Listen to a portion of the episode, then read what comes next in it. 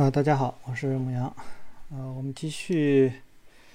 第一章的阅读。那么下面就是一堆测试了啊。那么这个测试题，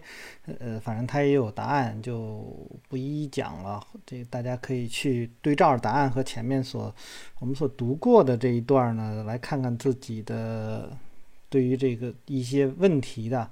啊，这个理解是一个什么样的？那么多种多样的图形，图形的种类很多。那么而且呢，可以不同的时间周期为单位。啊，我一般呢把它叫做这个时间架构啊，或者说时间框架呀什么之类的啊。那么就是日啊、周啊、月呀，然后还有一些分钟啊什么之类的。那么两种类型呢，基本类型呢我们应该很熟悉。就是当我向你介绍这个图形的时候。那我会告诉你，对于交易员哪一种最简单啊有效？对于投资者来说哪一种简单和有效？一种呢是，呃线图，就是那个就单纯的那个收盘价呀什么之类的。那么或者说，呃还有呢说是 bar 图，bar 图呢就是有交易量啊，那么以及最高价、最低价收盘。呃，有的呢是有啊开盘的啊，也有没有开盘的啊。那我这里面就多说了，平常我们所见到的还有一些什么这样砖块图，它这里面还贴上了一个。叫点数图啊，点数图我们又把它称作是圈叉图啊。那么还有很多在主图上所显示的啊，以前一些软件呃比较早的一些软件，什么鬼变脸儿啊什么之类的，还有那些啊，就是什么砖块图啊，还有什么 Rinco 啊什么之类的，那你反正一系列的这个，就大家对呃市场的不同的理解会。或者说它有一种倾向，然后构建出的图，什么等价图啊、等量图等等啊。呃，然后这里面说了啊，这个点数图呢，就是说只是记录价格的变动，没有时间和交易量。呃，但是就是我我现在我大家可以在我的那个微信里面啊，可以看到我有也会呃发一张那个大盘的点数图，那么那上面会有成交量，那么也有时间。呃，这里面记录的是这样的，就是。呃，单独的一个点就是一个圈儿或者是一个叉啊，那么它本身是，嗯，你没有办法说，呃，怎么去呃记录它的时间的，因为它跟这个没有关系，它只是价格的波动。但是呢，我们有的时候会啊，便于啊去呃，对于当时的 K 线呐或者什么记住一种反应，那么在这个图上面一般会标记一下那个月份的。啊，或者说年的那个时间点，就是，呃，在比如说月份呢，就是起始的第一天啊，或者说第一个交易带有几个交易日的那个点啊，那么我们就把它称作是，或者说也不能叫第一个交易日了，就是在某一个月份第一个出现的那个叉或者是这个圈儿，那么就会标记上那个月的那个。这个这个是是是几月啊？那么一般来说呢，由于是我们使用就是单一的字符来去表示的话，那么一月、二月、三月、四月，一直到九月，那就一二三四五五六七八九。那么十月呢，一般就用 A 表示，然后这个十一月用 B 表示，C 表示十二月啊，就是这样。那么成交量又是怎么回事呢？成交量实际上是那一列的那个成交量的总和。啊，你要记住这一点，那是一一列的总和，所以单纯的这种圈叉或者点数图来说，它是不含这个成交量的。他说，好，我们回到书上啊，因此呢说，如果某只股票价格在某几天大幅震荡，那么它就会必记录数次；如果在未来几天那没有什么变化呢，那或者这个呃相同的收盘，则不需去记录。那么点数图还有一点啊，再多说啊，这有的时候会用收盘价，有的会用这个最高价和最低价，那不同的方式去做。那么。我们看看以后啊，是不是在在我不知道这个书上后面有没有再多写啊？我们再多说，就是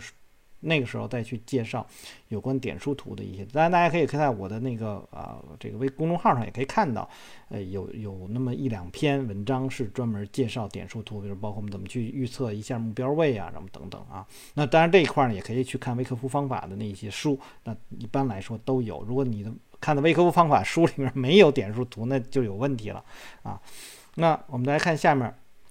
那么点数图呢是市场行为的简洁摘要，对于发现重大的形态、确认支撑区域啊，阻力区域啊非常有用。当呃分析股票时呢，我会把点数图和其他的这个图表综合来看啊，但我不会去单独使用它，因为没有成交量和均线这些信息。而且比起这个线图或条形图来说呢，点数图的更不容易掌握。因此在本书中呢，啊，我主要去讲的就是条形图啊，只要合理的使用这个条形图，你也可以获得这个很高的啊收益啊。这这一块就是说啊，它在这上不去做重点。那么我就是说。呃，我现在呃这个使用点数图呢，一般来说呢是，呃设定一下目标位啊，当然目标位未未必说未来市场一定会到啊，但是呢你有你就是说在你每一次要进场的时候，都会去用点数图去做一个目标位的设定，呃，以及当前我在 K 线图当中，我会考虑使用什么样的一个就是止损的标准，然后这个止损和呃目标位。啊，那么它就有一个比，那就是这个风险报酬比。所以通常我们会把这个风险设定于一，然后收益呢设定于起码是一，就是说起码是三吧。啊，那么这个我们在我在几几本书里面都在强调这一点啊。那么大家在听我读书的时候就一定要记住，就是风险报酬实际上是非常非常重要的一点啊。这个今天我读书，二零二一年六月二日，今天在一个微客服群里头，还有一个人在说。呃，做做单子，然后呢，就是说你要这个小仓位先去去去做，那我就给他提了，我什么叫做小仓位啊？很多人说这小仓位，他是后来解说阿姨，这个十分之一的仓叫叫小仓位。那么我想，这个很多，这是可能听我读书的人很多都会去想，哎，这个好像这话是对的，实际上不对啊，因为什么呢？你做的所有的单子，你。我就给他举这样举一个例子啊，假如我有一百万，我承担一万元的一万元的风险，和我用这个十万元去承担五万元的风险，你说哪个是大仓位，哪个是小仓位？啊，一个一百万，一个十万，对吧？那么一般人会想，啊，一百万是大仓位，那十万是小仓位。但是从我们应该说从风险的角度来说，那我我我们考虑的话，一万是小仓位，对吧？因为我承担的风险很小，那么一承担一万的这个这个仓位是一个小，那么。呃，这个承担五万的啊，那个就是一个大仓位，对吧？这，那么还有一个，我们还要去看什么呢？就是哎，你的盈利够不够啊？你的这个盈利一万块钱，你花这个一一百万进来了，然后呢，一万元是风险，然后目标位呢是一千块钱，那这个也是一个大仓位，这不能值不值得去去做，对吧？那如果说。呃，一万块钱对等对到了这个这个三万块啊，说十万块，那这个肯定是个小仓位来做。所以你不要说用一种很，就是说啊，大家好像大家很容易去理解，但是实际上呢，的这个这有很多不同的解读啊。那么，所以一般来说，我们会是像我一般会要考虑是所谓大仓位、小仓位的话，那我还是愿意用风险和收益来比较啊。那么，那么我每一次都要这样去去做。那么你反正你只要成为一种习惯就可以了。好，那我们来看啊，现在我们回到条形图，选择多长的时间的区间，实际上呢并没有什么关系，但是为了更好的讲解呢，一杠十三，我们假定这是一天的，就是日线图。那如果一天的最高价到十八块，那最低到十六块五啊，收盘十七块五，那么连接最高最低呢，那就构成了这样的一个就条形图。那它的这个条形图当中呢，那还有一个对应的这个成交量啊，这个我们不多说，这里面没有收盘，没有开盘价。啊，那么有的时候我们会在一根竖线上，那么就是最高点，那就是代表它最高价；最低点代表最低价。左边呢是开盘，右边是收盘。啊，那么这是条形或者我们一般有时候棒图啊，也是这样。呃，一般微科夫方法使用微科夫方法的人呢，喜欢使用现在它上面这种条形图，就是没有开盘价的条形，没有开盘价的这种这种棒线图，因为他们认为开盘价呢实际上啊并不是很重要，因为它是。呃，代表了前一天啊，很或者说前一个时间段，那么非常非常多的人，呃，就是可能会依据于一些意外的消息啊，所以他们都是一些不专业的一些人啊，在在这个市场当中去做的，所以更多的是有有会有一些冲动啊，这么在这里头出现。那么而收盘的来讲，更多倾向于专业专业的交易者来他们来考虑的这个事情。呃，那么。还有这种 K 线图，就是我们平常所看到的，像或者叫蜡烛图啊，这个这是另外一种图的展示状态。那么在前面读呃混沌操作法的时候，那么会把最高价、最低价所代表的那个意思啊，这个就说了一下。那么大家如果有兴趣的话呢，可以去看，嗯，听听那本书的那个读书。那那个那个里面有好多这个对最高价、最低价的这种讲解。那么大家还可以看呢，在我印象当中，还有拉尔威廉啊，就是写那个短信交易秘诀的啊那个作者，啊，他呢也对最高价、最低价、开盘价、收盘价也有不同的这种这种理解。那么我们在考虑还有一件事情的时候，就是说，呃，对于这个开盘价，那么好多人说认为它不重要，但是呢，呃，可以这么说，开盘价是这一天当中最稳定、最稳定的价格。啊，就是这一天它出来了以后，它就在那儿摆着了，它不会再变了啊。最高价，那么没没到收盘前，你可能也没有变，或者说，呃，收盘没到收盘前呢，它的这个变动啊，或这个这个这个有的时候可能会可能可能性比较小啊，有的时候可能会比较大。那收盘呢，只有到收盘的时候，你才真正知道它到什么什么样的一个位置上啊。这个大家需要去清楚啊，这都是最简单的知识了。然后呢，就是周线图、日线图呢，这个不同的地方呢，就是一周啊，这个把这就时间的间隔啊，从周一到周五这是周线，然后日线就是这一天的开盘价到收盘啊。那么我们也不能说说这个单纯从股票当中啊，我们这像我中国的 A 股就是早上九点半到下午三点。那你如果是外汇的话呢，是吧？那个期货都会有不同的，有的可能就二十四小时，二十四小时的话。那么就有，就比如像外汇，那基本上周六周日它不不开盘，然后呢每每天都是二十四小时的这样去去做，然后呢，呃分析那些的话，你还要考虑它的时间段啊，有的什么亚洲盘控制的，欧洲盘控制的，然后美洲盘控控制的，然后对于每一个呃不同的时区的控制的那个那个波动，你要有大致有要有一个有一个概念啊，不是说上来就什么都。这都是都认为它是一样，其实包括中国的 A 股来说，也都会有一些差异啊。比如说我们说大盘啊，之前我也我也说过啊，前面好像应该读 ETF 的那个书的时候也说过，呃，每天我们去看那个。大盘的话都是一个一个 U 型图啊，那么就是早上开盘的这个数量是比较多的，成交量啊比较多，然后，呃，尾盘的时候相对比较少，而且呢波动来说呢也是开盘之后的波动比较大，然后尾盘的比较，这指数了个股就不一定了啊。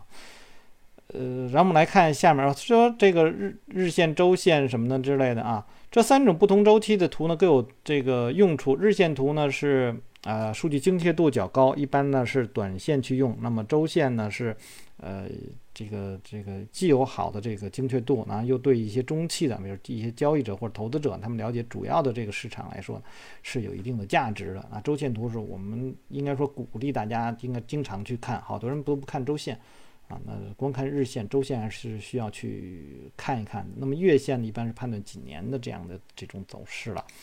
呃，这就不多说了。那么这个这本书来讲，它是把重点啊放到了周线图当中啊。好，解读周线图。现在呢，我们开始进入实质性的那个内容来学习了。那学习周线图呢，如果说你以前没有学过，也不用担心啊。那么他说，我保证你很快就能够掌握。呃。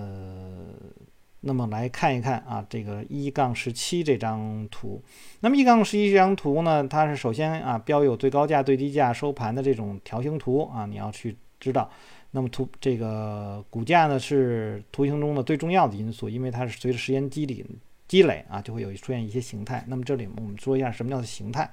形态，好多人会认为呢，什么什么楔形啊、头肩底啊，什么什么这个那个的。那实际上以前我忘了我在读哪本书里头这。这个这个也提过啊，我有一个大家会经常会看到，我有一个每年啊，你看我的公众号都有一个每年年初就开始去预测这一年的走势啊，会有一张图出来啊，不是说我们去啊，像很多人说啊，我们预测今年怎么怎么怎么怎么怎么样，那个是一个图出来啊，那么那个图的情况呢，是它是一个就是这个大致的一个预测这一年的高低点可能出现的这个情况啊。通过什么来预测的？好多人在问我这个问题。实际上，它是把历史啊，历史当中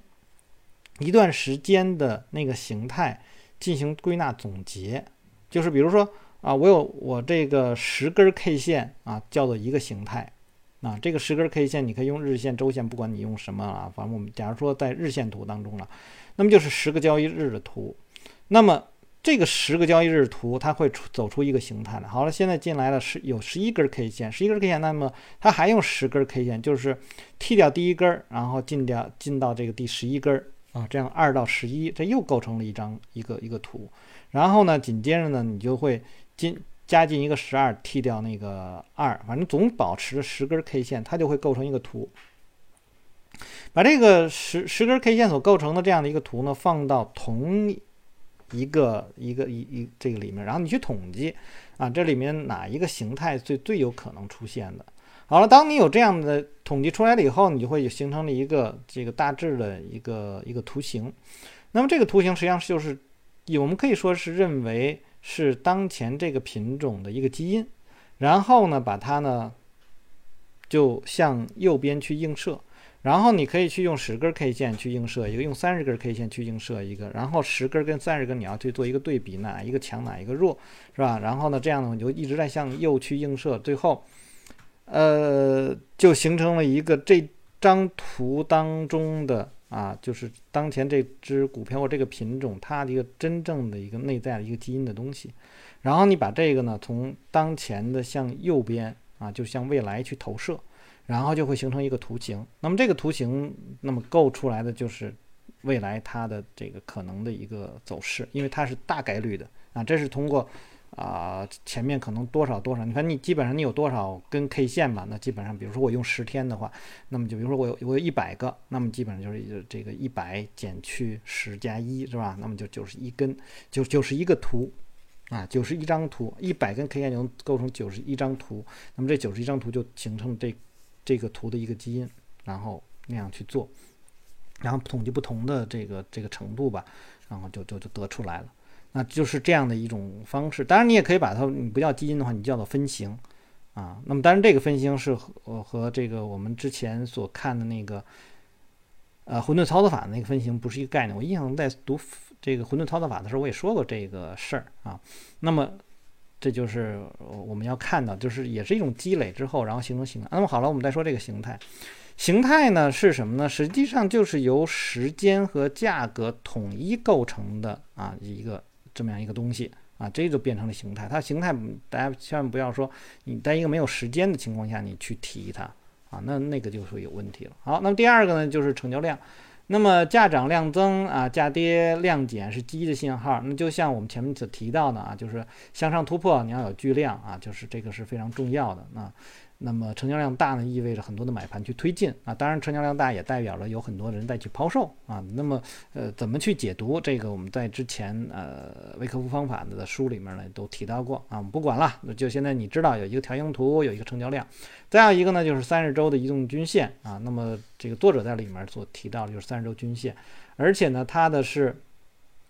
他说。本书中的周这个周线图上所提提供的是三十周均线，并非每周数据等权重的简单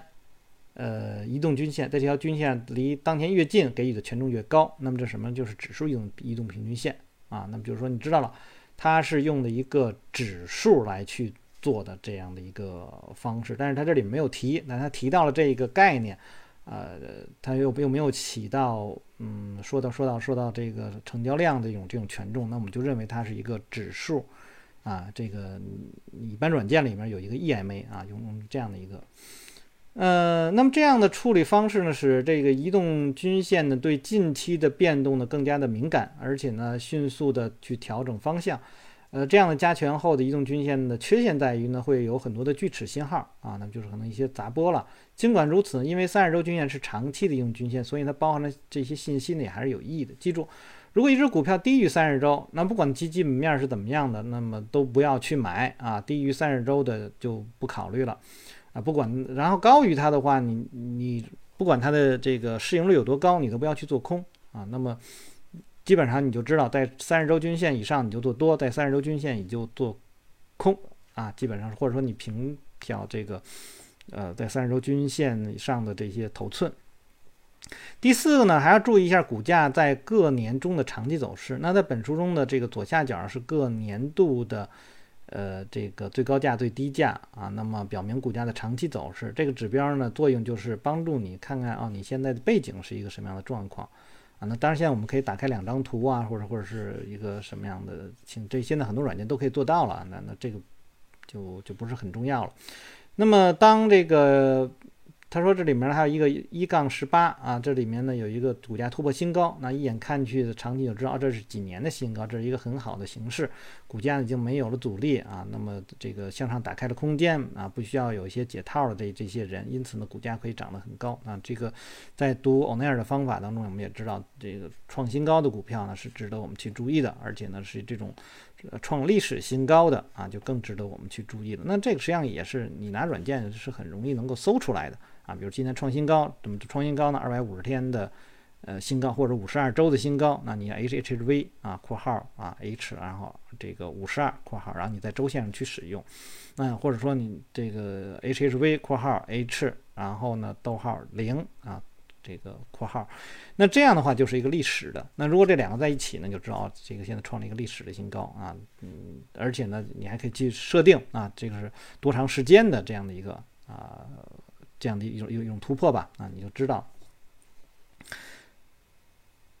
那么在这个它的这个是这个这个图里面呢，实际上它没有还有一块没讲啊，可能后面讲就是相对强度了。就是在一杠十七里面啊，有一个相对强度，后面他会提，那我们后面再说。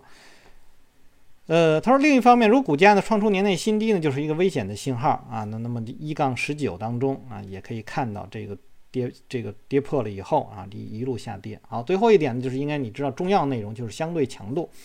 那么只要这条线是向下倾斜的，那么即使股票向上也不能买，因为呢它表现的不如整体市场，所以就是。代表什么？这条线是由呃个股和对大盘整体的一个啊，就是就是就是他们的这个这个这个这个相除得出来这么一个数啊，所以就是你相当于就是两个比较吧。那么在这它这里面呢，它有一个正数和负数啊，正数和负数是怎么看呢？就实际上是把你那条呃，它实际上是要比一条均线啊，那么比这条均线的时候呢，把这条均线变成零。啊，就是这样去做，呃，当然你还可以把它变成很多的这种比较的方式啊，比如说它的在这条零对于这条零线来讲，它也有它的变动的速度啊，距离的远近等等。那么你可以把很多很多的品种放在一起，那就是什么呢？就是轮动图啊，就是行业的什么轮动图啊，相对轮动图，那个在每天。我的微信公众号也有，你能够展示出来，你可以去通过它来去看哪些股票正在走强，哪些股票正在走弱，或者哪个行业正在走强，哪个行业正在走弱。呃，他说这张图当中呢，可以看到一杠二十啊，一杠二十一啊，就是这这个股票当从负的变正的时候呢，就是盈利的可能性比较大啊。当那个呃这个强烈强度从呃向下突破的时候呢，那就是可能会有危险了啊。所以这里面这条实际上是最重要，就是平常我们再去选择股票、分析股票，很多人说啊，这个看什么龙头股啊什么之类的，怎么看？首先你要就是看的这一点，它它这里面实际上说的最重要的一点就是，如果股票在往上走，但是你的相对强度是在向下的，那么这只股票都有问题。因为什么？它比整个市场弱。我们选择是首先要先选择强度啊，这一点实际上我我在一个微科夫方法那个那个群里头也跟别人去说，很多人不看那个微科夫那个五步法。五步法首先是要定大盘大盘的方向，然后是什么呢？你个股相或者行业相对于大盘是强还是弱？如果你这个都没有做分析呢，你上来先去考虑什么吸筹派发什么的没意义，因为什么呢？你可能费了很大劲，你都很难赚到钱。就是你，你即便做的很精细，都很难赚。但是如果你先知道你的这个股票是强于市场的，那么你这个时候去做多，那么可能你的那个呃操作的精确度并不是很高，你依然很容易能够赚钱啊。这个是非常非常重要的一点。所以就是呃。第一看盘大盘的走势，然后第二看这个相对强度的方向是什么。好，他说就这些啊。关于图形的分析，许多可学的这个主题下有很多优秀的作品啊。但是呢，通过通过本书想得到比较高的回报，就这么多啊，就是